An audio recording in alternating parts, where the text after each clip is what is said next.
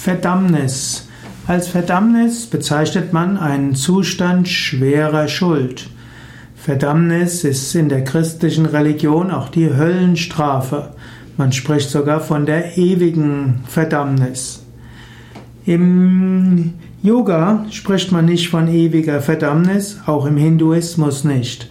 Im Hinduismus spricht man zwar auch davon, dass das Karma einem Konsequenzen geben kann und gerade dann, wenn man anderen übel mitgespielt hat, viel Verbrechen begangen hat, dann kann man nach dem Tod, laut Hindu-Glauben, auch in die Hölle geworfen werden.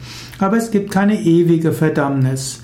Wenn man so eine gewisse Zeit der Buße in dieser ja, Welt hatte, dann wird man wiedergeboren, wird auch dort einiges an karmischen Konsequenzen zu erdulden haben und dann hat man von neuem die Gelegenheit, sich zu entwickeln und hoffentlich etwas freundlicher zu seinen Mitmenschen zu sein.